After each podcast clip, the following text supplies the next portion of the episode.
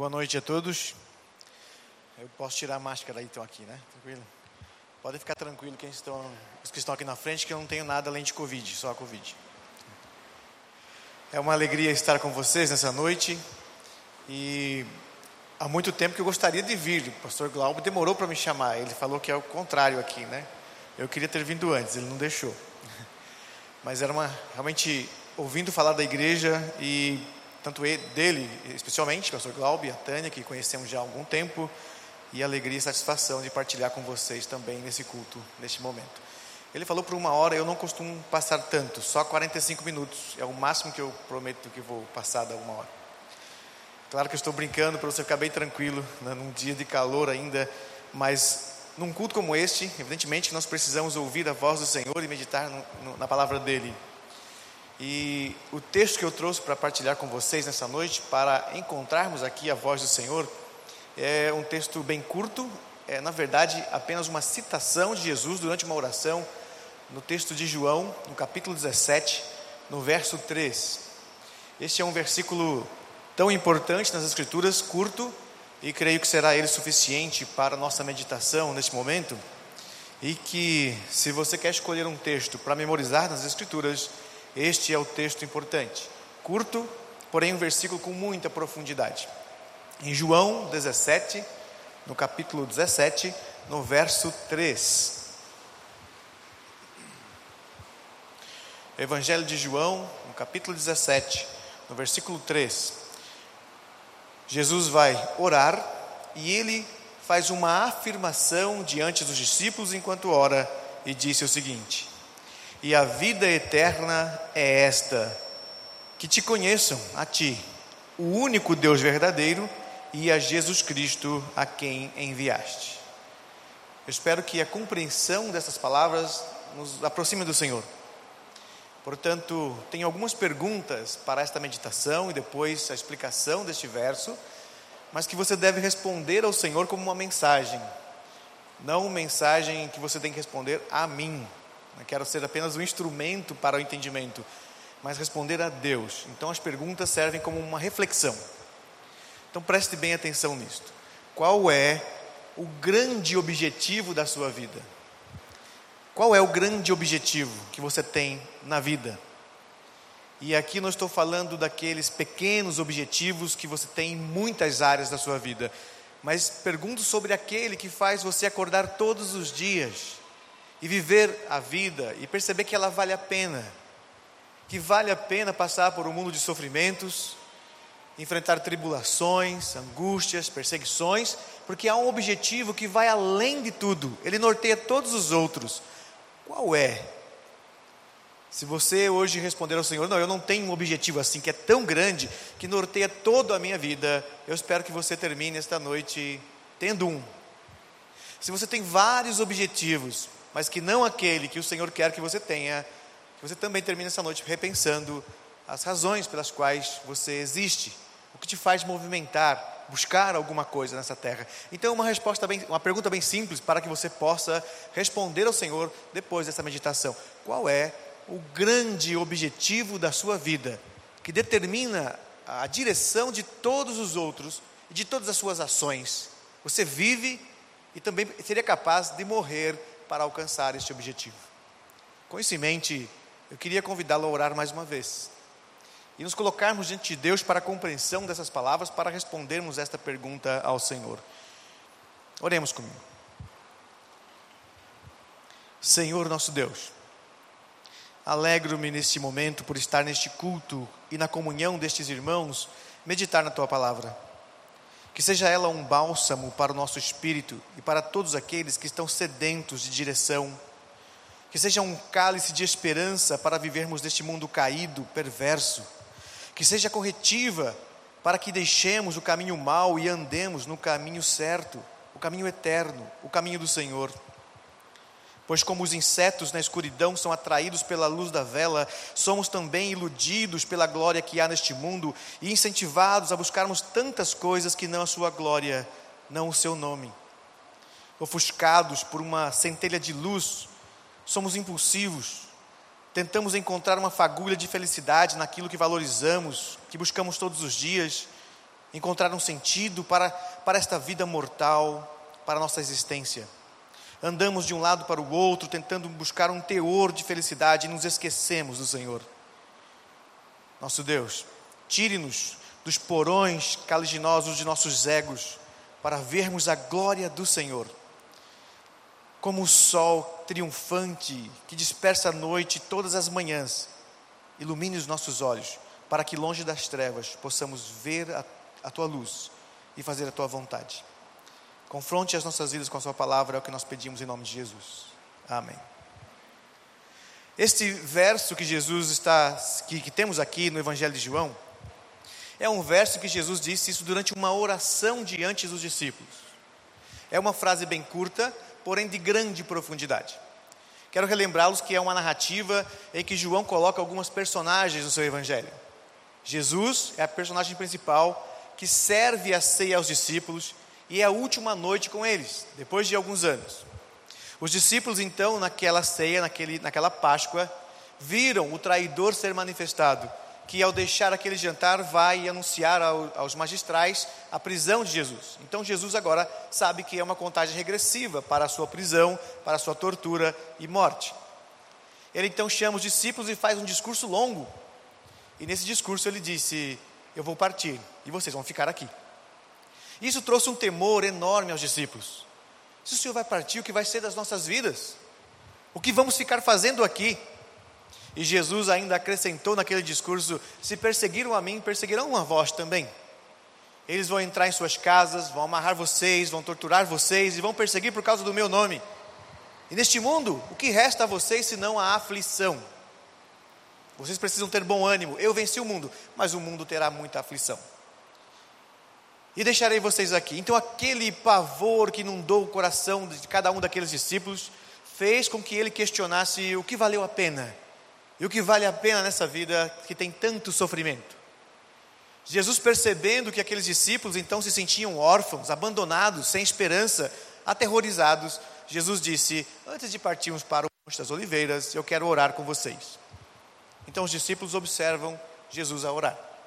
E naquela oração, Jesus, então, que é o capítulo 17, observe os versos que antecedem o versículo 3.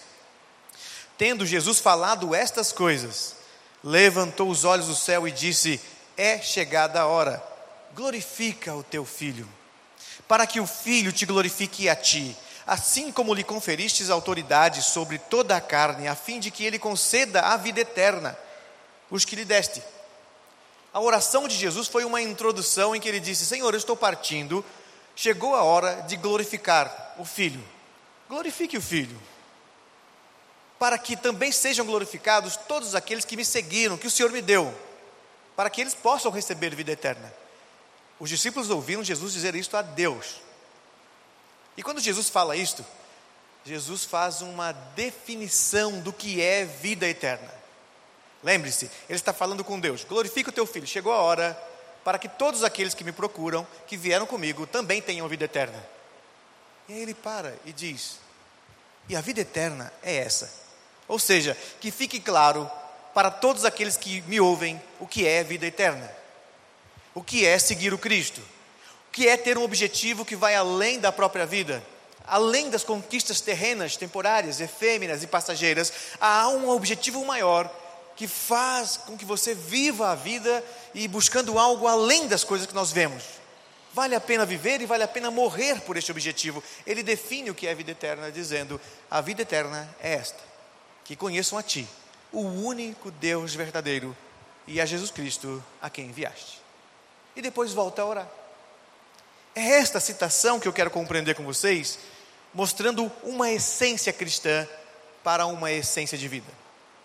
Quando perguntei qual é o grande objetivo, a mensagem que quero que você aprenda e observe nesta noite é uma essência cristã para uma essência de vida. O que faz o que dá sentido à vida, à existência. Qual é a essência que Cristo queria que os seus discípulos percebessem e Ele ainda quer que você e eu hoje percebamos? Qual é a essência da vida? Qual é o objetivo? Qual é o sentido? Conhecer a Deus, o único Deus verdadeiro, e a Jesus Cristo que Ele enviou. Este é o grande objetivo da vida. Essa é a essência cristã para uma essência de vida. Observe alguns versículos importantes no capítulo 16.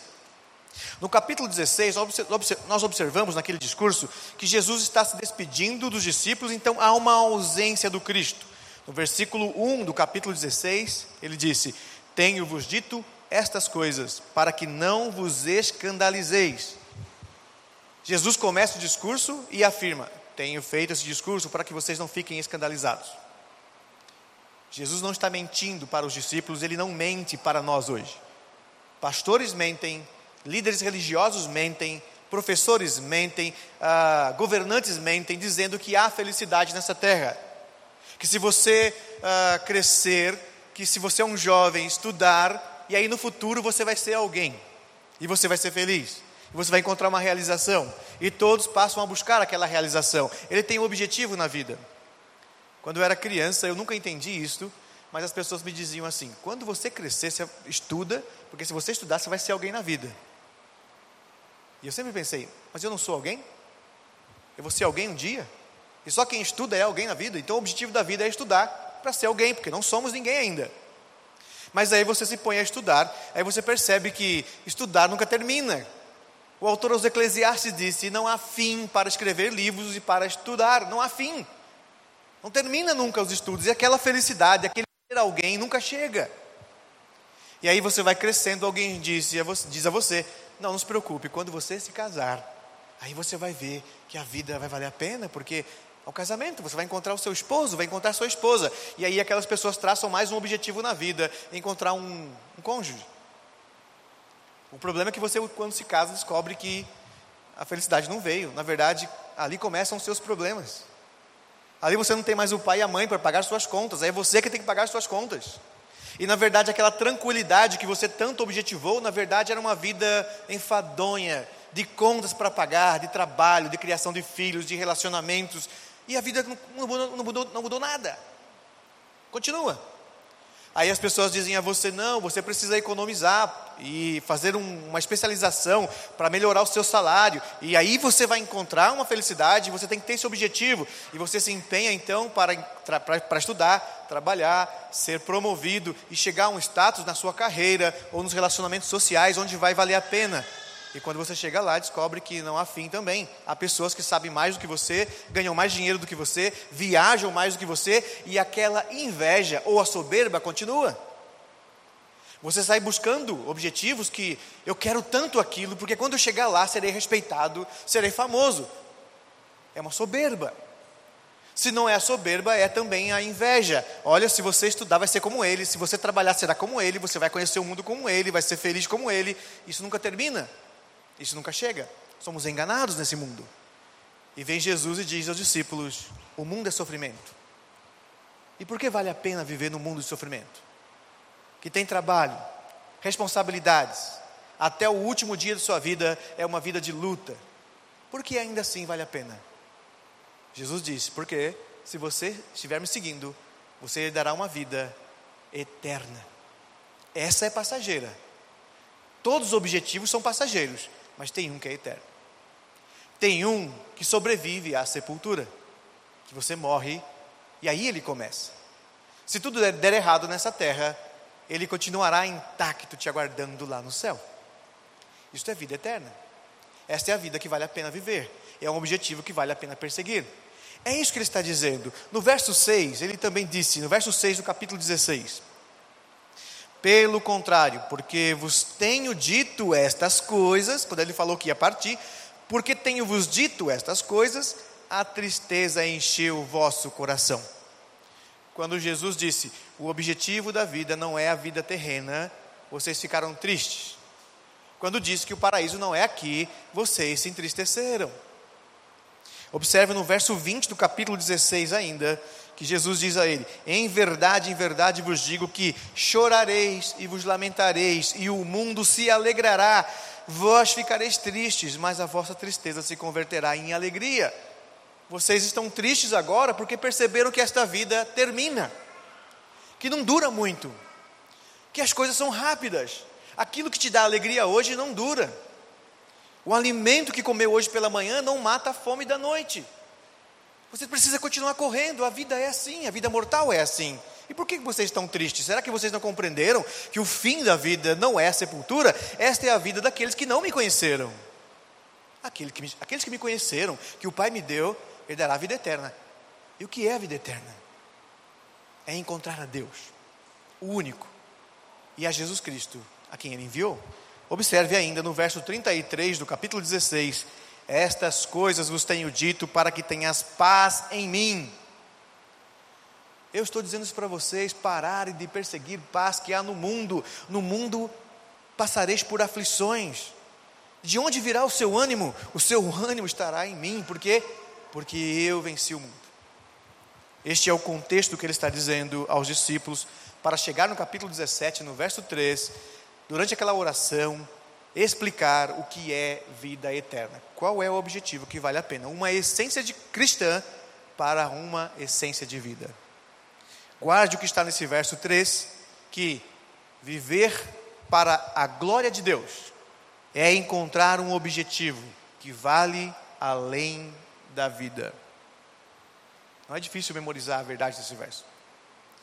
Viver para a glória de Deus é encontrar um objetivo que vale além da vida. Não há riqueza, não há glória, não há posição, não há relacionamento, não há experiência nessa terra que não seja passageira, tudo passa. Um dia nós vamos perceber que tudo ficará aqui. Não levaremos conosco nada, nenhum centavo. Mas aquele que encontrou a glória eterna, tudo que ele viver em prol disso, passa pela sepultura. É eterno, não fica aqui, não é passageiro. É a vida que vale a pena. Vale além da vida. Então, observe uma essência cristã para uma consciência de vida, de que viver para a glória de Deus é encontrar um objetivo que vale além da vida. Agora, se olharmos para este verso, você tem o hábito de, de rabiscar a Bíblia, que não tem problema. Você pode fazer isso nesse verso, dividindo ele da seguinte maneira: a explicação de Jesus começa com a essência da vida, a vida eterna. Uma vez que, no versículo 2, ele disse que rogou ao Pai que, assim como o Pai deu a ele essas pessoas, e que ele conceda então vida eterna a essas pessoas, esse é o, é rogo, ele define: se eu quero dar vida eterna a, a eles, que eles então entendam o que é a vida, o que é vida eterna. Então o verso começa: e a vida eterna é esta. Há uma prerrogativa na mente de Jesus sobre o que é vida, vida efêmera, e o que é vida eterna, que não passa. Então, esta é a primeira parte do versículo que eu quero dividir nessa nossa meditação. Primeiramente, a vida é passageira, mas é uma dádiva. A vida, ela é passageira, mas é uma dádiva. É isso que Jesus tinha em mente. Todos nós, quando olhamos para a essência mortal que carregamos, nós podemos ter, ter duas observações. A primeira delas, e Peço licença a vocês para, de vez em quando, alfinetar nossas costelas espirituais. Depois o pastor Glauber vai consertar tudo que eu estiver falando aqui em vocês, não se preocupe. Mas temos do, duas interpretações, às vezes, como cristãos, que somos levados a pensar de forma não bíblica, diferente de como Jesus. Eu queria alertá-los sobre isto, sobre a vida. A vida é passageira, mas ela é uma dádiva. No ambiente cristão, nós temos pessoas que desprezam a vida, como se ela não tivesse valor algum. Num discurso que quer fazer você desprezar a vida, não amar essa terra, então a intenção é boa, para que você não se torne idólatra. Cristãos então desvalorizam a vida, a vida não vale nada. A vida não serve, se você morrer, não tem problema nenhum. Mas eu vou perguntar: quantos aqui não teria nenhum problema em morrer hoje? Seja honesto no seu coração. Então nós vamos confiando às vezes em discursos, aceitando ele como verdade, mas ninguém concorda no coração. Quem partir hoje? Você vai a um funeral de cristãos, e o funeral de cristãos as pessoas dizem assim: não, a vida não é nada mesmo, a vida é assim mesmo, é passageira, é um vapor. Então não vale nada. Como não vale nada? A vida é o que nós temos de mais valoroso, importante. Aí naquele funeral, isso não vale nada, você quer ir junto com o morto agora? Não, eu não. Como que não vale nada e você não quer ir? Então, em primeira instância, nós temos pessoas que entendem que a vida não vale nada, porque se você der valor à vida, não é cristão. E quem te deu a vida? Deus. Como nós podemos desvalorizar algo que Ele nos deu? A vida é um presente, é uma dádiva de Deus e tem muito valor. Porém, em contraposto a isso, nós temos aqueles cristãos que valorizam demais a vida, dizendo: é este mundo, então nós temos que viver aqui para sempre. É este mundo que Deus vai transformar num paraíso e ninguém aqui vai partir, então você precisa se apegar a esta terra. Isto é igualmente errado. Por quê? Porque quando valorizamos demais a vida, nos esquecemos de que somos mortais, de que somos pó da terra e ao pó voltaremos, e nos tornamos idólatras da vida.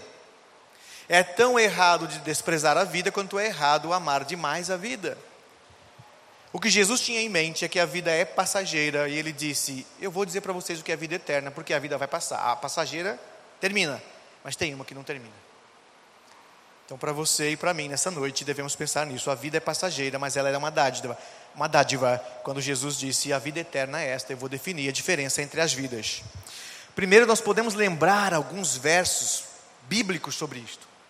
Em Eclesiastes capítulo 7, no verso 2, um texto muito conhecido, em que o sábio, ao meditar sobre o valor da vida, ele disse: É melhor ir à casa onde há luto do que à casa onde há banquete.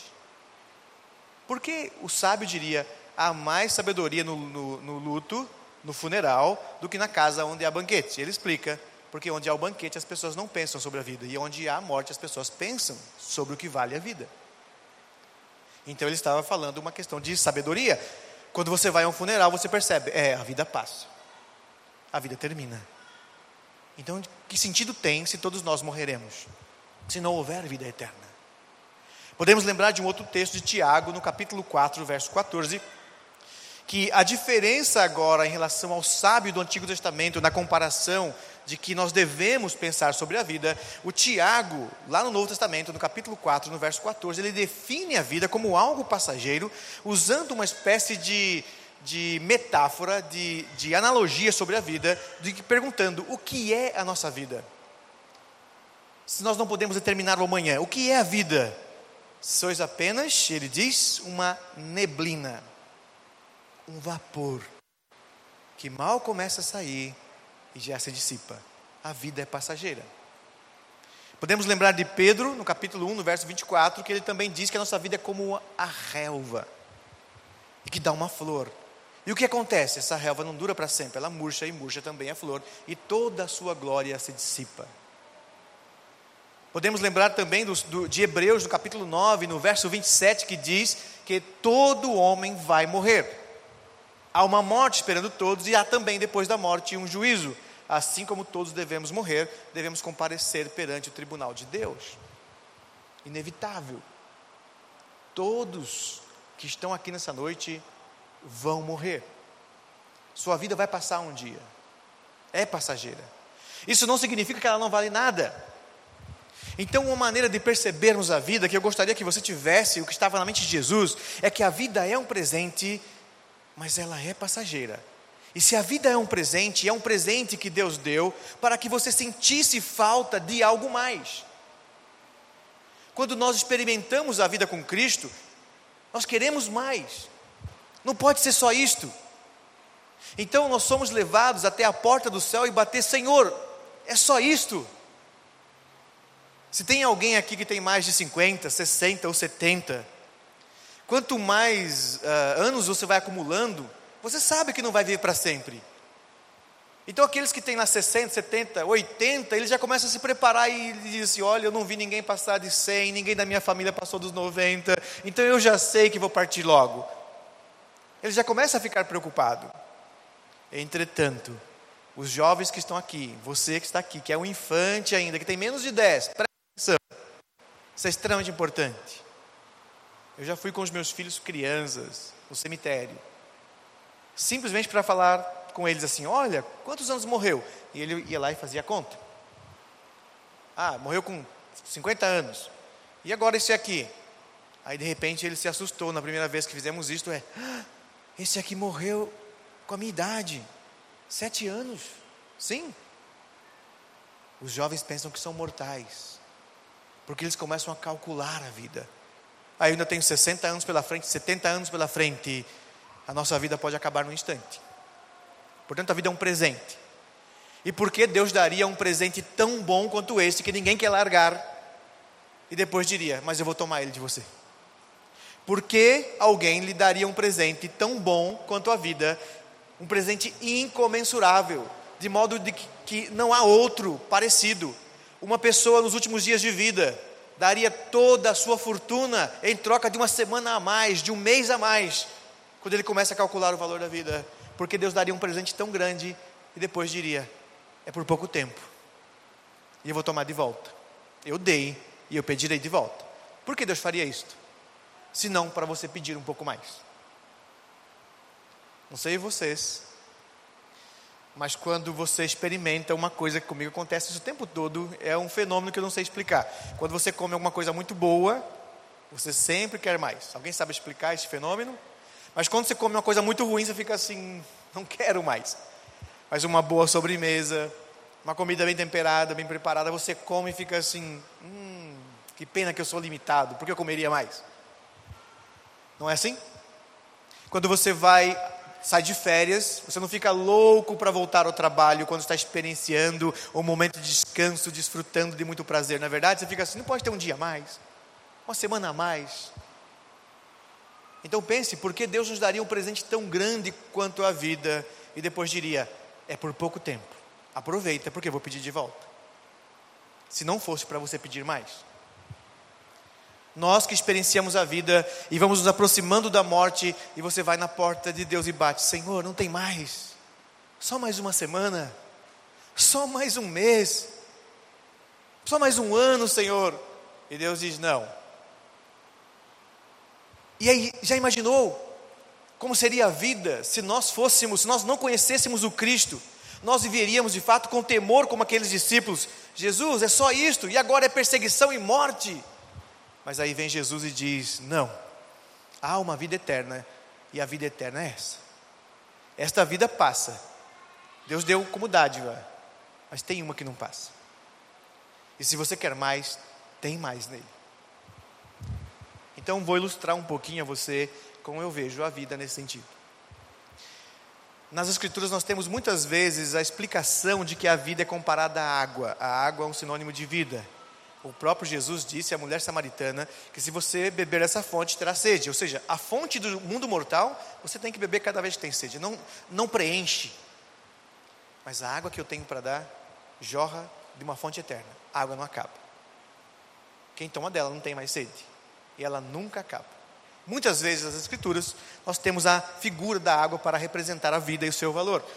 Então eu queria que você imaginasse um pouquinho como se fosse até o mar, o oceano, e você olha para aquela imensidão de água e percebe: olha quanta vida! Isso é muito valoroso. Então imagine isto. E aí Deus diz: Ah, você quer experimentar um pouquinho disso? Vá e pegue um pouco. E aí você se inclina àquela imensidão de água e pega um pouco de água nas suas mãos. E Deus disse: É isso que você tem. Agora cuida bem, porque é só o que você tem. E você vai com aquele punhado de água, aquele, aquele bocado de água, e vai equilibrando entre as mãos, e você descobre que cada gota que escorre pelo dedo, você fica, não, já foi. Foi um pouco de vida, e você vai tentando preservar aquilo ao máximo, protegendo aquilo, e a água vai escorrendo. E mesmo quando você protege de, com todas as forças, a evaporação vem e a água vai surgindo e você não protege por muito tempo. Até que vai chegando as últimas gotículas e você fica, está acabando, não pode ser, tem que ter mais água. E aí, quando aquela última gota escorre pelos dedos, você descobre a vida é assim. Eu não posso segurar por muito tempo. Eu vou tentando equilibrar, tentando proteger, tentando segurar um pouco de vida, mas ela vai terminar, é inevitável. Mas quando aquela última gota de água acaba, Deus olha para você e diz: Acabou a sua água? Agora olha para esta imensidão do mar. Essa é a vida eterna, não acaba.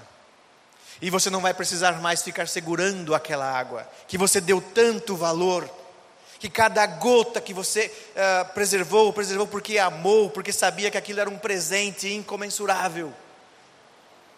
Se você não entender o valor da vida, jamais vai bater na porta do céu desejando mais. Mas se você entender que a vida é um presente e você conhecer o Cristo como ele disse o que é a vida eterna, você vai dizer assim: esta acaba, mas tem mais. E tem mais de uma natureza que eu não vou mais precisar me equilibrar. Não vou mais pro precisar proteger do mal. E essa água sacia de tal maneira que não precisarei buscar mais. É isso que Jesus está definindo como a vida eterna é essa.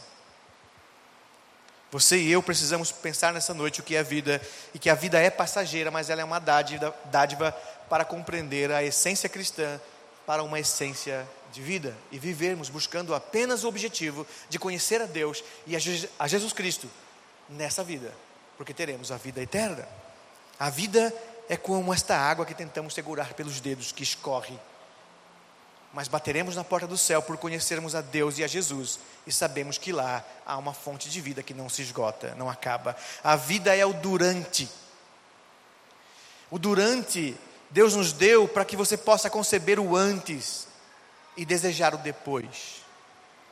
Algumas pessoas podem pensar: Senhor, se eu não tivesse nascido, eu não precisaria me preocupar com tanto sofrimento. Sim, mas se você não tivesse nascido, não, não estaria aqui pensando que não deveria ter nascido. Já percebeu? Nós só questionamos o passado porque nós estamos no durante. Só quem está no durante sabe que existe um antes. E só quem está no durante sabe que existe um depois. Se você e eu não estivéssemos existidos, não cogitaríamos isto, mas também não, não estaríamos aqui para conceber nossa existência. Porque Deus daria algo só durante, para você ter noção do antes e desejar o depois. Esta é a vida. Em segundo lugar, quando Jesus diz a vida eterna é esta, ele define qual é o objetivo dessa vida para que, para que ela seja então eterna. Para que essa essência de vida seja além da vida passageira, e depois ele completa: que te conheçam, e conheçam unicamente a ti, o único Deus verdadeiro. Nesse trecho, Jesus está lembrando, evidentemente, o grande mandamento. Ouve Israel, o Senhor nosso Deus é um Deus. Não dois, não três, não quatro, não cinco, não de diversos modelos e tipos, um Deus, o único, não há outro. E agora o Jesus, Jesus também está dizendo: a vida eterna é essa. Conhecer a Deus, o único, não tem outro, não tem outra fonte, não há outro Deus, não há dois deuses, há um Deus e um único Deus. O que nós podemos aprender para a nossa reflexão? que a vida é passageira, mas é uma dádiva, e em segundo lugar, a vida necessita de objetivos. A vida necessita de objetivos, mas ela é carente de Deus. Guarde isto: a vida necessita, faz parte da nossa natureza a busca por objetivos, mas na verdade é carente de Deus. Você e eu não vivemos sem objetivos. Tudo que você faz há um objetivo. Tudo na vida tem objetivo. As pessoas perguntam: por que, você está fazendo isso? Olha, eu não sei. Ainda é um objetivo, mas é um objetivo desconhecido. Não existe nenhuma de nossas ações sem objetivos. A vida precisa de objetivos. Se você vai estudar, por que vai estudar? Se não vai, por que não vai? Se você vai comprar, por que vai comprar? Se não vai, por que não vai? Se vai vender, por que vai vender? Se não vai, por que não vai? É simples, essa pergunta cabe em todas as circunstâncias. Necessitamos de objetivos, mas nós somos carentes de Deus. Deus sabe e Jesus sabia, ao sondar o coração dos seus discípulos, ao afirmar o que ele afirmou, que vocês estão tristes porque estão pensando sobre os objetivos.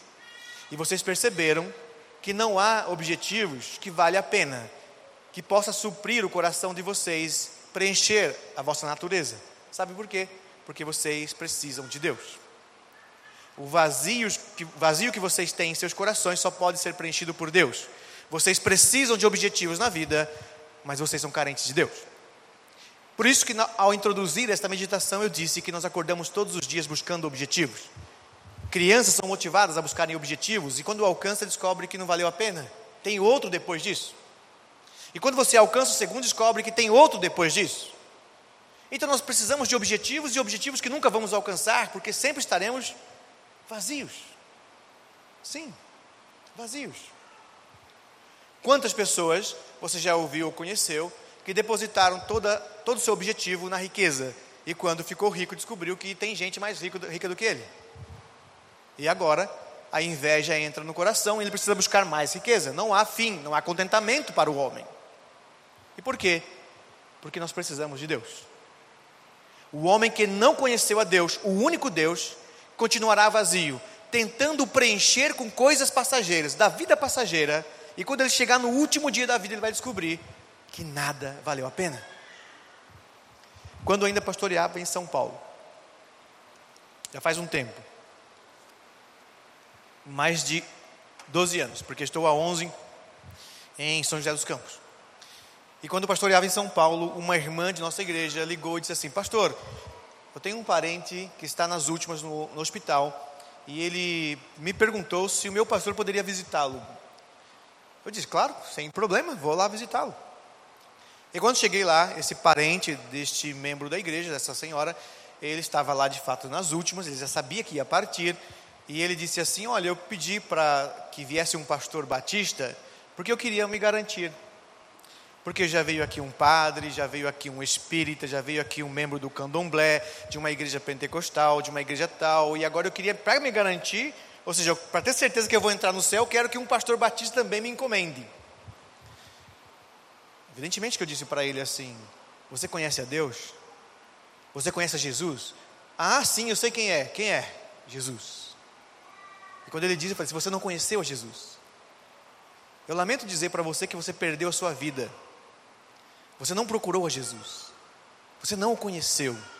E agora que você vai percebendo que a água escorre pelos dedos e não dá para segurar, que é inevitável, você quer mais. Mas não há outra água. Eu lamento dizer a você que é tarde demais. Não, não pode ser assim. É o que a Bíblia diz. Se ninguém que veio aqui teve coragem de te dizer isto, eu lamento dizer que eu não vou mentir para você morrer em paz. Sua vida não vai ser melhor depois que você morrer. Não há uma glória te esperando. Mas sabe o que acontece no coração de alguém assim? Não, não pode ser assim. Tem que ter um jeito. Porque o fulano de tal que veio aqui diz que se eu fizer isso eu entro. Ele está mentindo para você morrer em paz. As escrituras diz, dizem que não há, não há vida eterna fora de Deus e de Jesus Cristo. E li, li este versículo para ele. Se você está achando que tudo que você fez na vida, que o seu dinheiro, que as suas experiências, que valeu a pena, valeu a pena? Não. Sabe por quê? Porque agora você está carente de Deus. Seu coração está vazio. Porque não podemos levar dinheiro conosco. Não podemos levar pessoas conosco, emprego conosco, diplomas conosco. Então, os objetivos que você perseguiu na vida descobriu que não valeu a pena, era correr atrás do vento. E há um livro inteiro nas Escrituras dizendo que aqueles que buscam objetivos debaixo do sol estão correndo atrás do vento. Vaidade. Buscando aquilo que não pode satisfazer o coração. Então, quando Jesus disse a vida eterna é essa, que conheçam, Ele está dizendo que, que, que perscrutam o coração de Deus, que entende o que é Deus e que compreende quem é Deus, e isto traz satisfação para a sua alma. A vida necessita de objetivos, mas ela só pode ser satisfeita em Deus, ela é carente de Deus. O grande autor romancista russo Dostoiévski disse isso em um dos seus romances, de que o homem tem um vazio do tamanho de Deus. E ele estava certo. O vazio que nós temos não pode ser preenchido por outras coisas, somente por Deus. E aquele que encontrou, encontrou um objetivo que vale além da vida. E todos os outros passam a corroborar com ele, porque ele é maior do que tudo.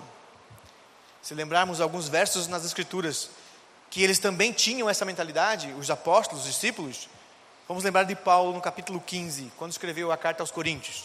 Na primeira carta aos Coríntios, no capítulo 15, no verso 19, Paulo disse assim: Se esperamos de Cristo somente nessa terra, nós somos os mais miseráveis dos homens. Olha, se o que você espera de Deus e de Cristo se resume a esta vida, é uma vida miserável, é uma vida sem objetivo, é uma vida com objetivos tão pequenos que não vale a pena viver. Importante lembrar que Paulo entendia bem que a vida era uma dádiva, mas que ela era passageira. Todas as vezes que ele foi confrontado com essa ideia, como no texto de Atos, no capítulo 20, no verso 24, quando Lucas disse que Paulo é, pregava, ensinava, era apedrejado, torturado, ele coloca ali uma expressão na boca de Paulo quando narra e diz assim: que Paulo afirmava: em nada considero a vida preciosa para mim, contanto que complete a carreira que me foi proposta. Paulo não desvalorizava a vida. Ele não era um suicida ou um pré-suicida. O que ele está dizendo é: comparado aos objetivos que eu tenho aqui, de pregar o Evangelho, de tornar o nome de Deus conhecido e de viver esta vida com um monte de objetivos, comparado a estar com Ele na glória, não tem comparação, é lá.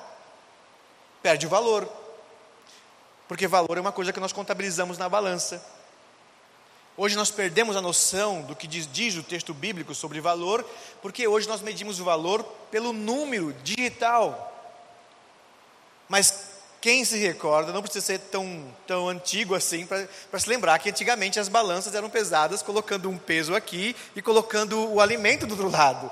Era uma comparação.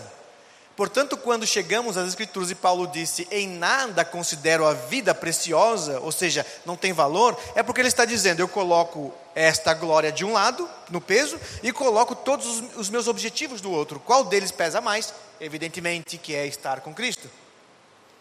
Mas Paulo tinha muitos objetivos. Ele nunca desejou encurtar a vida. E eu também não desejo. Se Deus me perguntar até quando você quer viver, a resposta é simples: até o último dia dessa terra. Deixa, leva todo mundo, eu fico aqui para contar a história de todos vocês. Não tem um problema nenhum. Fico aqui. Mas você não quer estar com Cristo? Claro que eu quero estar com Cristo. Comparado às coisas dessa vida, eu quero estar com Cristo. Mas eu não desprezo o valor da vida. Ela é passageira, mas eu busco algo que vai além dela e é por isso que eu uso ela da melhor forma possível para Deus. Enquanto Ele me deixar aqui, eu quero encontrá-lo, conhecê-lo, sondá-lo. Porque quando chegar no céu, não vamos estranhar o céu. As pessoas que não procuram conhecer a Deus aqui, vão estranhar o céu. Porque no céu só tem Deus. No céu não tem emprego. No céu não tem faculdades. No céu não tem casamento. No céu não tem parque de diversão, não tem paisagem para você visitar, não tem férias. No céu tem Deus. E aqueles que aprendem a buscar e a conhecer Deus aqui, vão desejá-lo ainda mais. E sabe o que nós vamos fazer no céu? Conhecê-lo. E isto vai trazer uma satisfação enorme para nós. Objetivos na terra são pequenos comparados aos objetivos que nós temos no céu, porque a vida é carente de Deus. Então lá viveremos satisfeitos. Eclesiastes, no capítulo 3, no verso 11, nós temos também uma explicação do sábio porque Deus deu a vida como um grande presente. E depois disse que é curto, vai tomar de volta, para você desejar mais. E porque Deus deu a vida e com tantos objetivos, para você entender que cada um desses objetivos é correr atrás do vento, até conhecer a Deus, que a sua natureza deseja, no capítulo 3, no verso 11, ele disse que Deus colocou a eternidade no coração do homem e que não pode ser substituído. Não haverá nada nessa terra capaz de suprir o vazio do homem que precisa de Deus. Os incrédulos, os pagãos, eles gostam de serem enganados e eles precisam disso. Eles precisam do engano. Se tirarmos o engano de uma pessoa que não conhece a Deus, o que vai sobrar para ele? Nós precisamos dizer para ele: sim, estude, porque o fim está no estudo. Aproveite a vida, divirta-se, o fim está na diversão. Está nas, estão aí nas riquezas. Eles precisam disto. Mas você e eu, nós precisamos, na verdade, é conhecer a Deus. Todos esses objetivos são pequenos, porque há um maior do que eles. E se eu não alcançar uma vida tranquila na terra, nas finanças, na vida social, e se passar eu por uma vida de total perseguição, de sofrimento, não importa. O objetivo maior vem depois. O objetivo maior é conhecer a Deus. Portanto, se você sofrer na vida e conhecer a Deus, alcançou o objetivo. Pois não há fracasso para quem faz a vontade de Deus. Algumas pessoas olham para você e dizem assim: Olha, você não ficou rico, você fracassou. Bom, meu objetivo na vida não é ficar rico. O meu objetivo na vida é conhecer a Deus. E se fiquei pobre, mas conheci a Deus, sucesso. Não há fracasso para quem faz a vontade de Deus. Pelo contrário, Muita gente, por fazer a vontade de Deus, vai perder muitas coisas na vida, mas será muito bem sucedido nos seus alvos, nos seus objetivos. O meu objetivo é conhecer a Deus. Os outros são pequenos. Estudar, comprar, vender, me relacionar, são coisas da vida passageira, isso não fica aqui. É importante, é uma dádiva. Mas se perder isto, não estou perdendo muita coisa. Mas que seria de mim se perdesse eu a Deus? Você já se fez essa pergunta? E é isso que Jesus está colocando aqui, que a vida ela necessita de objetivos, mas ela é carente de Deus ao dizer: a vida eterna é esta. Ela não é passageira, ela é eterna. E como defini-la? Conhecer a Deus. Que te conheçam a ti, o único Deus verdadeiro. Somente para quem sabe para onde ir, importa a direção do vento. As pessoas que têm tantos objetivos não importa, mas nós queremos um vento que sopre na direção de Deus. Se uma pessoa me faz uma proposta e eu pergunto no final qual é o objetivo, o objetivo é este: me faz conhecer a Deus? Não, então não, não é um vento na direção do meu objetivo maior. É simples. É muito fácil entender qual é a vontade de Deus. O problema é que as pessoas então perguntam ah, qual é a vontade de Deus? E ele está pensando assim, um jovem, com quem Deus quer que eu me case? Olha, é fácil responder essa pergunta. Se você é um homem, Deus quer que você se case com uma mulher. Se você é uma mulher, Deus quer que você se case como um homem. Nos dias que nós vivemos, isso é importante relembrar. Isso é a vontade de Deus. Pronto. Não, mas qual homem e qual mulher? Olha, você escolhe. Você pode casar com quem você quiser, não tem nada proibido mas tem que ter muita sabedoria, porque ninguém entra num barco e vai no, no oceano com um capitão que não sabe navegar. Então, se você é uma mulher, tome cuidado, não entre no barco de qualquer um. É sabedoria, isso depende de você. Se você for uma pessoa tola, vai casar com qualquer um, vai sofrer. Uma pessoa sábia não vai casar com qualquer um, porque vai pensar muito bem antes. Mas é você que escolhe. Eu quero saber, Deus, qual é a sua vontade? Onde devo morar? E Deus diz: você tem um planeta inteiro, você pode morar onde você quiser. Não, eu quero saber em qual país, qual cidade. Você escolhe. Mora em lugar que você quiser. Então, no fundo, podemos responder a pergunta: qual é a vontade de Deus para a minha vida de forma muito simples. A vontade de Deus para a sua vida é que você o conheça como o único Deus verdadeiro. Esse é o grande objetivo. Que se você for lá e perguntar, Senhor, qual é o objetivo da minha vida? Qual é a sua vontade para mim? Que você me conheça e me conheça em todas as coisas. Você casa com quem quiser mas o seu casamento é para me conhecer.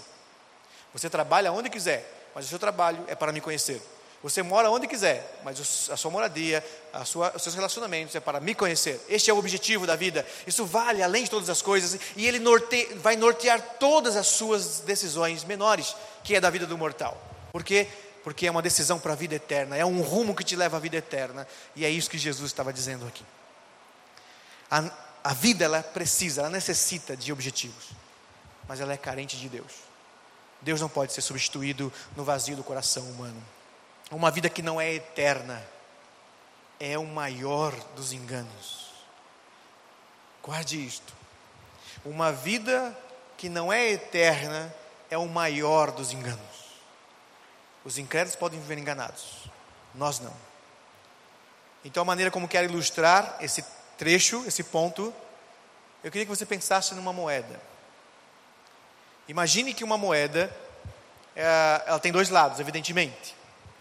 E você tem que tentar equilibrar essa moeda, ela não para em pé, ela vai tombar para um dos lados quando você coloca ela sobre a mesa. Entretanto, esta moeda que tem dois lados, que vai pender para um deles, se você movimentá-la em direção ao objetivo, ela vai se equilibrar. Enquanto esta moeda buscar um objetivo e você a empurrar, ela vai se equilibrando e ela seguirá um objetivo. Se essa moeda perder o objetivo, ela vai torcer, vai torcer e vai cair para um dos lados. Com essa figura quero dizer que a nossa vida pende para dois lados em todos os nossos objetivos, se não tivermos um maior do que eles. Ou para a inveja, ou para a soberba. E você tem que perguntar ao seu coração sempre: Eu quero comprar um carro. Por quê? Ah, para conhecer a Deus, para ser útil para esta vida mortal e usá-lo e contribuir com meus pequenos objetivos, mas sem substituir meu objetivo maior? Ou é porque meu vizinho tem um carro melhor do que o meu e eu não posso aceitar que ele tem um carro melhor do que o meu? Inveja. Eu quero me casar. Por quê? Ah, porque todos meus amigos estão casando, só eu estou ficando. Inveja. Eu quero ser advogado, por quê? Ah, porque eu conheço um monte de advogados, eles são respeitados, são uma boa profissão, então quero ser. Inveja. Tudo que você quer fazer na vida, alguém te perguntar por quê? Por isso, por isso, por isso, por isso, por isso. Inveja, inveja. Você está olhando a vida das outras pessoas e você quer aquilo. Então você é como uma moeda, seguindo os objetivos de todo mundo e está caindo para o lado da inveja. E por isso não persegue um objetivo maior. Algumas pessoas então entendem: não, não é por causa de inveja, não é por isso, é porque eu quero mesmo. Então o outro lado natural da moeda é a soberba. E as pessoas que pendem para a soberba podem responder também à mesma pergunta de forma diferente. Por que você quer se casar? Ah, porque eu sou a melhor pessoa dessa igreja. Por que as moças não iam querer casar comigo? Sou mais bonito. Ou a mais bonita, né? Então você pode pensar aí. Por que, que você quer ser isto? Olha, por quê? Porque eu sou uma pessoa que mereça um pouco melhor nessa terra, o melhor da terra. Eu quero uma boa posição, eu quero ser respeitado, eu quero ser um homem de respeito. Soberba, eu quero ser maior, eu quero ser, eu quero ser. Eu quero que me vejam. Quando não é inveja, é soberba. E esses são os objetivos dos homens mortais, pecadores, enganados. Mas é assustador quando os cristãos respondem as perguntas da mesma forma. Por que você quer fazer isto? Tem que perguntar ao seu coração. Se a resposta vier, é para conhecer o Senhor. E para conhecer o Senhor, eu tenho que ter uma profissão. E para ter uma profissão, precisa estudar. Para conhecer o Senhor, precisa se relacionar, formar uma família. Sim, é uma família que vai conhecer a Deus e dignificá-lo. Eu quero economizar, eu quero investir, ter dinheiro. Para quê? Para conhecer mais o Senhor e servir o seu reino. O Senhor tem que ser a finalidade última. Nós temos muitos objetivos e pequenos, não podemos viver sem Ele. Mas como somos invejosos e soberbos, a nossa moeda tende a cair para um dos lados, para continuar se equilibrando. O autor aos Eclesiastes disse isto. Uma vida que você dedica a colecionar esses objetivos é uma vida que não vale a pena, porque ele vai dizer é correr atrás do vento. Você alcança e descobre que é só soberba. Ou você alcança e descobre que é inveja. E qual é o nome que ele dá a essa moeda que tenta se equilibrar? Vaidade. É uma vida sem objetivos. E qual é o nome dessa moeda que anula a soberba, embora se capacite nos objetivos mortais? Que anula a inveja, embora se torne uma pessoa também de sucesso em muitas áreas da vida? Chama-se humildade. Humildade é aquele que está se qualificando, que está se preparando, fazendo o melhor de si, dando o melhor de si. E não porque está se comparando com o outro, e não porque quer ser superior ao outro, mas porque ele reconheceu que Deus deu uma vida, e a vida é uma dádiva, é um presente.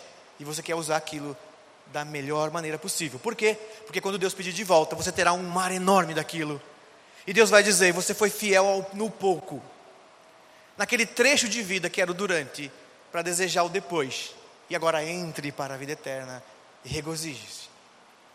É essa esperança que faz com que você acorde todos os dias, trabalhe como um bom funcionário, estude como um grande estudioso, se relacione como um homem de Deus e tenha tantos objetivos porque você não está perdido na vida, mas não por competição com o outro e não porque você quer superar os outros, mas porque você quer entregar sua vida a Deus quando Ele pedir conta como um servo bom que cuidou bem dos talentos que ele lhe deu, com a consciência de que a vida era passageira, que haveria um fim, mas era uma dádiva, e que aquela vida não poderia, que nenhum objetivo nessa terra pode preencher o seu coração, e você nunca tentou fazer isto nessa terra, porque você ansiava por Deus, em conhecê-lo.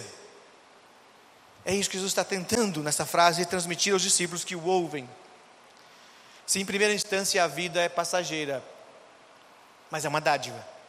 Em segundo lugar, a vida necessita de objetivos, mas ela é carente de Deus. A conclusão que nós podemos chegar nessa noite, nessa meditação, completa o verso quando Jesus disse: E a vida eterna é esta. Ela não é como aquela, ela é eterna e é diferente. E o objetivo da vida é conhecer a Ti, o único Deus verdadeiro, Somente Deus pode preencher o vazio no coração. Ele completa e a Jesus Cristo, aquele que foi enviado. Se alguém quer vida eterna, se alguém quer um objetivo que valha além da vida, tem que conhecer a Deus. Mas a única forma de conhecer a Deus e chegar a Ele é através do Filho que foi enviado. Não há outro caminho para isso. E é isso que ele está agora completando. E, em terceiro lugar, para esta reflexão, a glória de Deus é a glória que dá sentido à vida. Se a vida é uma dádiva, é passageira, mas é uma dádiva, se ela necessita de objetivos, mas é carente de Deus, então toda a glória que é nessa vida disponível a mim, na verdade é pequena, porque a glória da vida, ou a glória maior da vida, é glorificar a Deus, é fazer a vontade de Deus. Isso se transforma numa coroa que vale por toda a vida. Se olharmos para alguns versos de João, eu quero relembrar apenas um deles. No capítulo 6, no verso 38 de João, Jesus estava explicando aos discípulos sobre a sua missão. No capítulo 6, no verso 38, ele disse assim: Porque eu desci do céu não para fazer a minha vontade, mas para fazer a vontade daquele que me enviou. Esta, este foi o, o, o mote, o axioma da mensagem de Cristo para os discípulos. Eu, como filho de Deus, não vim aqui para encontrar glória no mundo. Eu desci do céu para fazer a vontade dele, a vontade daquele que me enviou. O próprio Cristo sabia disto. Não há glória nessa terra que possa ser maior do que aquela que é de Deus. Você já se perguntou, ou já ouviu esta pergunta: qual é o sentido da vida? Parece ser uma resposta difícil entre os teóricos da humanidade. Como responder qual é o sentido da vida? Bom, sentido é direção. Qual é o sentido da vida? Jesus está respondendo de forma muito categórica. O sentido da vida é viver no sentido de Deus. Qualquer pessoa que conheceu a Deus quer chegar até Ele. E para chegar até Ele descobre, há um abismo. Como faço? O Cristo, o Filho, se eu quero conhecer a Deus, eu preciso conhecer o Filho, porque o Filho me leva até Ele. Bom, então é fácil. O sentido da vida é viver no sentido de Deus. E como alcançá-lo? Só podemos através do Filho. Cristo é a manifestação autêntica do Deus verdadeiro, sendo Ele o único caminho, a verdade e a vida. Quem o encontra, encontra Deus. Ele diz isso aos discípulos nesse mesmo discurso. Como você pode me perguntar, Filipe, onde está o Pai? Você não me viu? Quem me vê, vê o Pai. Se você quer chegar a Deus, se achegue a mim, me conheça. Então, para nós, hoje, devemos nos perguntar o que nós buscamos, que glória nós buscamos, e nos consolarmos de que não há glória nesse mundo que seja maior do que a glória de Deus, do que fazer a vontade de Deus. A vida foi dada para isto. E como nós podemos alcançar a Deus? Conhecendo o Cristo que foi enviado. Deus se chegou a nós. No Salmo 37, é um salmo de Davi, no verso 34, Davi compõe uma poesia sobre alguém que deveria esperar no Senhor, e no verso 34 daquela poesia, do Salmo 37, ele disse: Espera no Senhor. Espera no Senhor e segue a sua direção, e que algumas versões traz por caminho. A esperança que ele está dizendo é mais ou menos aquilo de lançar uma direção, uma rota. E depois que você lançou essa rota no Senhor, que é a sua esperança, e não é a ideia de esperar, é o esperançar. E esse esperançar que o Salmo está dizendo, que espera no Senhor e ande nos seus caminhos, é a resposta que ele está sugerindo que você deva dar ao seu coração e deva dar a qualquer pessoa que lhe perguntar qual o sentido da vida. Nós estamos em Taubaté, e eu não sei precisar aqui, sem olhar o lado externo, o lado que está São José dos Campos. Eu vou chutar que está para lá. Estou certo? Vocês que estão aqui na orientação, São José está para lá. Então, se você pegar um carro hoje, nesse momento, como vou fazer daqui a pouco, se o Senhor permitir, e perguntar para onde você vai, olha, eu estou esperando chegar em São José. Então nunca vai chegar, porque esperar é sentar e ficar parado. Mas se eu disser, eu estou esperançando chegar em São José, você tem que perguntar: bom, se você está esperançando, você deve ter um plano para chegar até lá, porque esperançar é eu coloco a minha esperança e tenho que andar numa direção. É um conjunto racional de palavras. Se você está esperançando, se a sua esperança está lá, você não está esperando. E se está esperançando, não está esperando as coisas acontecerem. Então, qual é o seu plano? Qual é a rota? Qual é a direção? Quais são as ações? Como você vai chegar lá? Então, eu responderia a você: eu não estou esperando chegar em São José. Eu estou esperançando. Há uma esperança de que no final desta noite estarei com minha família lá em São José dos Campos. E se você me perguntar, onde fica? Naquela direção. E o que vai fazer para chegar até lá? Eu pretendo dar partida no carro e acelerar esse carro até pela Dutra naquela direção. É simples. O que eu estou esperançando determina a minha rota e determina todas as minhas escolhas. Eu não vou a pé porque sei que não posso chegar. E nem vou naquela direção porque sei que estou na direção oposta. Então, uma vez que eu coloco a esperança, se, se, se espera a pergunta: o que vai fazer para chegar até lá? Quando Davi compõe esse verso, espera no Senhor e ande neste caminho, quer dizer, olha onde está o Senhor e trace uma rota para chegar até nele, até ele. O que Jesus tem em mente ao dizer: a vida eterna é essa, não é como aquela. Que conheçam a Ti, este é o objetivo, alcançar a Deus. E você pergunta: mas se a glória de Deus, se a vontade de Deus, se estar com Deus é o alvo, como faço para chegar até Ele? Quais são as ações? E ele dá a resposta: conhecer a Deus, mas também a Jesus Cristo, que foi enviado. Cristo é o nosso caminho para chegar até Deus. Nós adoramos a Deus. Nós queremos estar com Ele eternamente. Isso que esperamos. Este é o alvo maior. Como chegar Jesus diria a nós: por mim, quem vem a mim, chega ao Pai. Sou o único caminho, a única verdade e a vida.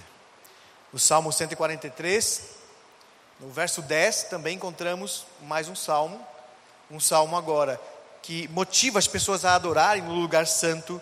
No versículo 10, ele faz um rogo ao Senhor. O salmista ora: Ensina-me, Senhor, a fazer a tua vontade. Ensina-me, Senhor, o caminho e guia-me por ele. Guia-me com teu bom espírito. O rogo do salmista é assim: eu sei onde quero chegar, eu só preciso que o Senhor me leve até ele. Esse deve ser o nosso desejo também.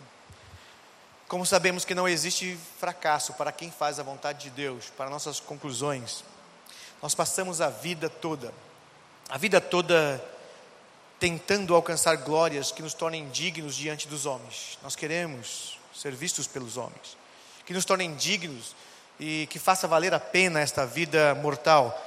Mas nós deveríamos nos importar mais em sermos dignos diante daquele que vive eternamente. Não é o que eu posso alcançar na vida, é o que eu posso alcançar na morte. Não são os prêmios que vou receber em vida, mas é o que eu vou receber na morte. Pense um pouquinho sobre isto. Qual é o seu objetivo maior na vida? Aí vem um conselho: não perca a sua vida ganhando um mundo longe de Deus, pois não há sucesso na vida que compense o fracasso na morte. Não perca a sua vida ganhando tantas coisas nessa terra, sendo bem-sucedido aqui, pois não há glória, não há, não há uh, sucesso nessa vida que compense o fracasso no dia da morte. Uma pessoa bem-sucedida na vida, no último dia dela, vai questionar se valeu a pena.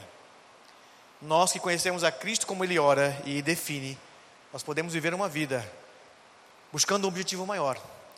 E o dia que Deus pedir conta dela, nós vamos dizer: sim, eu ansiava por isso.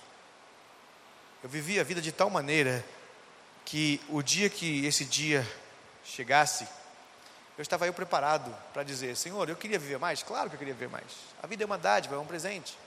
Mas se hoje chegou o dia de pedir contas, eu quero entrar para a eternidade como um servo bom e fiel. Foi fiel no pouco e agora pode gozar do muito. Porque sempre busquei a glória do Senhor. Não fui ofuscado pela glória do mundo. A glória do mundo são fagulhas para você desejar algo maior. Portanto, o que Jesus está dizendo, e a vida eterna é esta, que conheçam a Ti, o único Deus verdadeiro, e a Jesus Cristo a quem enviaste, no coração ansioso, temeroso e aflito dos discípulos, havia essa resposta, que a vida é passageira, mas é uma dádiva. Mesmo que esteja em sofrimento, ainda é presente de Deus. Que a vida carece de objetivo, necessita de objetivos e por isso que vocês estão questionando a ausência deles. Mas não pode ser preenchido a não ser pelo Deus verdadeiro. Ela carece de Deus, é carente de Deus. E que não há glória nessa vida que compense mais do que a glória de Deus. Tem que conhecer a Deus e para chegar a Ele tem que viver para Cristo. Quem vive para Cristo vive para a glória de Deus e alcança um objetivo que vale mais do que a vida. Esses homens compreenderam de tal maneira que eles viveram e morreram tendo um objetivo maior do que a existência deles. Então eu pergunto a você novamente: uma essência cristã para uma consciência da vida. Devemos conceber que viver para a glória de Deus é encontrar um objetivo que vale além da vida. Qual é o seu grande objetivo? Aquele que determina todos os outros. Aquele que te faz acordar quando as coisas estão boas, mas também te faz acordar quando as coisas estão ruins. Te faz buscar seus objetivos e viver de uma maneira saudável para a glória de Deus quando as coisas são favoráveis, mas quando também os ventos sopram contrário. Porque seu objetivo não é isto. O que nós perdemos nessa vida é, são migalhas do que nós temos no céu. Qual é o seu grande objetivo? Você tem que responder isto ao Senhor no seu coração. E aí nós podemos mais uma vez, então, orarmos e confrontarmos as nossas almas. E nós podemos fazer isto com o objetivo em todos os momentos. Se você tiver qualquer angústia perturbando a sua mente neste exato momento, você pode perguntar à sua alma: Mas espera aí, qual é o seu objetivo? Fulano de tal está te perseguindo. Sim, mas qual é o seu objetivo? Ser adorado pelas pessoas ou é glorificar a Deus? Porque se for glorificar a Deus e alguém estiver te perseguindo porque você é justo, isso glorifica a Deus. Se você tiver uma decepção ainda hoje ou amanhã, porque as coisas não aconteceram como você e a sua alma se entristecer, pergunte a ela: qual é o seu objetivo? E se a sua alma responder é glorificar a Deus, então se alegre, porque tudo que nós perdemos aqui é nada, e a sua alma voltará a glorificar a Deus, se alegrar em Deus. Então nós podemos fazer essa pergunta o tempo todo, e se a sua alma responder, eu não sei, não tem outro objetivo além desse, sem este objetivo não vale a pena viver, confronte a sua alma. A vida eterna não é essa. A vida eterna é conhecer a Deus e a Jesus. Este é, este é o objetivo maior.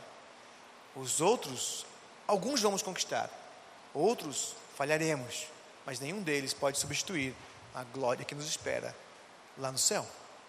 Vamos então orar mais uma vez.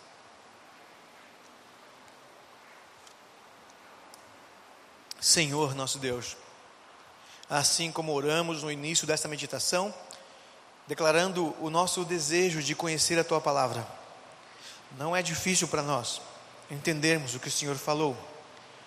O que o Senhor inspirou João a compor a história da noite em que o Cristo foi traído e que aquilo ameaçou a alma dos discípulos. Eles ficaram tão temerosos quando viram que sofrimento os aguardava, que seus objetivos em vida agora eram questionáveis, porque estavam ausentes de Cristo. E assim como naquela noite Jesus orou declarando para que eles ouvissem o que é a vida eterna e o que tem que buscar, qual o grande objetivo que norteia todos os outros. Também nós podemos perceber isto facilmente. O que nós precisamos, na verdade, é que o Senhor nos dê coragem para viver dessa forma, neste mundo tão caído e perverso porque todos os dias se apresentam diante de nós tantas formas de tentações que vão nos iludindo. Somos levados ao engodo de achar que há alguma coisa que vale a pena nesta vida além do Senhor. Somos enganados, como como um alimento colocado diante de um hamster, nós passamos a buscar aquilo e nunca chegamos, e a vida se resume a isto. Um objetivo atrás do outro, e nós vamos vendo a vida passar mas fomos relembrados nessa noite de que o alvo maior da vida é o Senhor, de que não há outra coisa que valha ser buscada além de Ti. E nessa noite, então, nós podemos juntos, junto com estes irmãos que meditaram, confessar ao Senhor que queremos o Senhor, queremos o Seu reino, queremos fazer Sua vontade, de forma tão distinta, onde cada um vai responder apenas pela sua vida, de forma particular e peculiar. Mas todos nós sabemos que temos um único, uma única rota, que é glorificar o Senhor em vida. Rogo por esta igreja, rogo pela liderança dessa igreja e por cada membro que continue a buscar apenas ao Senhor e a encontrá-lo através de Cristo Jesus. É a oração que fazemos, em nome de Jesus. Amém.